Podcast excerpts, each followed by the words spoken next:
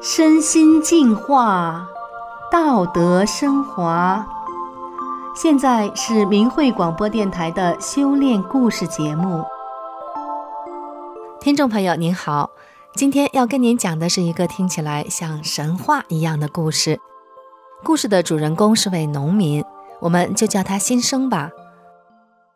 二零一六年的时候，新生五十七岁了，一家三口，女儿打工，而妻子呢？从小就得了小儿麻痹症，下肢瘫痪，他还有癫痫，人不能干活，日常生活都得靠别人帮助，所以家里家外全靠新生奔波操劳。那一年，新生因为和人发生了纠纷，被两个人打昏在田地的角落里。打他的那两个人以为昏倒的新生是在装死，还在他的背上、腰上一阵的乱踏乱跳。新生的女儿看到父亲半夜还没回家，就出来找他。找到他之后，立即把新生送到市里的大医院。新生昏迷了十多个小时，直到第二天早晨才醒过来。医院的检查报告出来了，说新生的腰椎滑脱，脊椎椎弓峡部裂缝，椎间盘变形突出，腰椎蜕变。医院说要治疗，最少需要八万块钱。而且手术后如果残废了，医院还不负责。派出所判打人的人赔了新生八千块钱，八千块只够住几天医院的。新生拿不出八万块钱来，没办法，取了点药就回家了。一直以来，新生一个人捡了五家人荒弃的田来耕种，他还养了猪，养了几十只鸡，从早干到晚，天黑了才做饭。妻子的饭还得新生送到他跟前。新生是一家人的顶梁柱，如今受了伤，没钱治病，可他又不能躺下，还得忍着疼痛干活，照顾妻子。就这样支撑了一年，新生受伤的地方越来越严重，周围的邻居眼睁睁地看着新生的腰越来越弯，人越来越瘦，身体一天天的往下垮。人们都说完了，老腰完了。新生觉得自己身体越来越弱，走路都困难了，连一个轻巧的铝皮簸箕也拿不动了。看样子哪天他就撑不下去了。但他心里明白，自己不能倒下，他倒了，这个家就完了。女儿还没成家，正在打工谋生，一家人要出来两个摊子，这可咋办呀？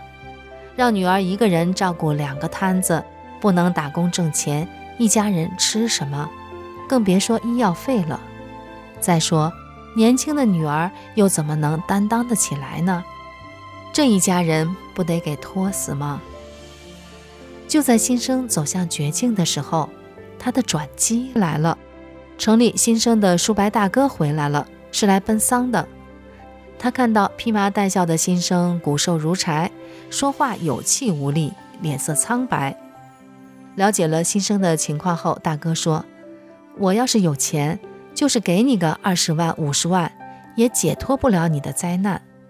唯一要帮你解脱苦难的，改变你全家人命运的，就只有修炼法轮功了。”新生一听就满口答应了。以前大哥跟新生讲过法轮功。叫新生常念真善人好，法轮大法好。可是新生不以为然，现在是实在没别的办法了，新生就一口答应了。以前新生在酒厂打过工，家里大罐小罐的存放了好些酒。这几年新生更是嗜酒如命，想什么时候喝就什么时候喝，饭可以不吃，但是不能没有酒。大哥告诉新生说，练法轮功得戒酒。没想到新生非常坚决地说：“不喝了，从现在开始不喝了。”当天午饭后，新生就和大哥避开了嘈杂的人群，来到楼上，开始学起法轮功的五套功法。新生一边盯着大哥做动作，一边照模样比划着。新生学起来挺吃力的，但是很认真。第五套功法是进攻，要双盘腿坐着。新生的两条腿连散盘着都困难，双腿翘起来老高。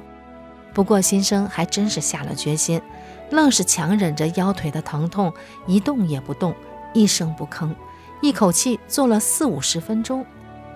这四五十分钟，可是新生这辈子都没有遇到过的疼痛，他忍过来了。说来奇怪，练完功，新生就觉得身上轻松了，很舒服的感觉，他竟然能直起腰走路了。大哥说：“你吃了苦了，这几十分钟你吃了很多苦啊。”法轮功师傅把腰椎给你接好了。当时新生还不太懂大哥的意思。第二天。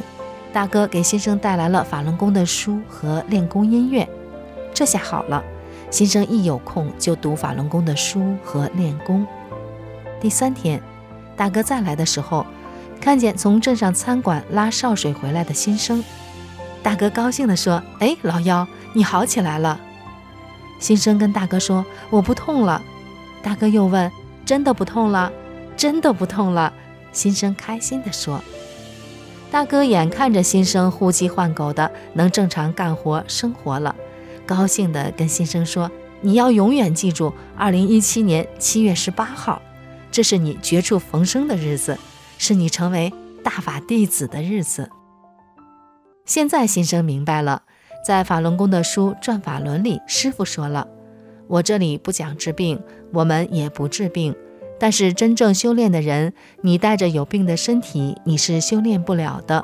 我要给你净化身体。心生想，原来是自己决定要修炼的这个念头一出来，法轮功师傅就管他了，就开始给他调整身体、净化身体了。所以他的身体很快就发生了变化。听众朋友，能摆脱疾病，再一次获得身体的健康，对每个人来说。都可以说是获得了新生，但是故事的主角新生重获新生的故事，并没有在这里结束。在那之后，大哥三天两头的就往乡下走，他最关心的是新生学法学得怎么样了，法理明白了多少，心性有没有提高？因为修炼法轮功最重要的就是心性要提高上来。由于从小就穷，成家之后家境不好。新生对钱财看得很重，如果自己养的一只鸡死了，他会气得几天不吃一口饭，不说一句话，因为一只鸡要卖几十块钱，损失一点利益，新生会难过的无法自拔。有一次，他私藏的一千五百块钱突然找不到了，这是他好不容易才攒起来的，这个打击对新生来说非同小可。当时新生就昏了过去，就像将死了一样，人都快没气儿了。醒过来之后，新生几天几夜面无表情，不吃也不喝。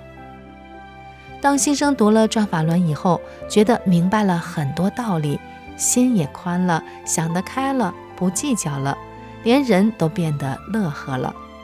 新生想，这就是心性提高了吧。二零一八年三月。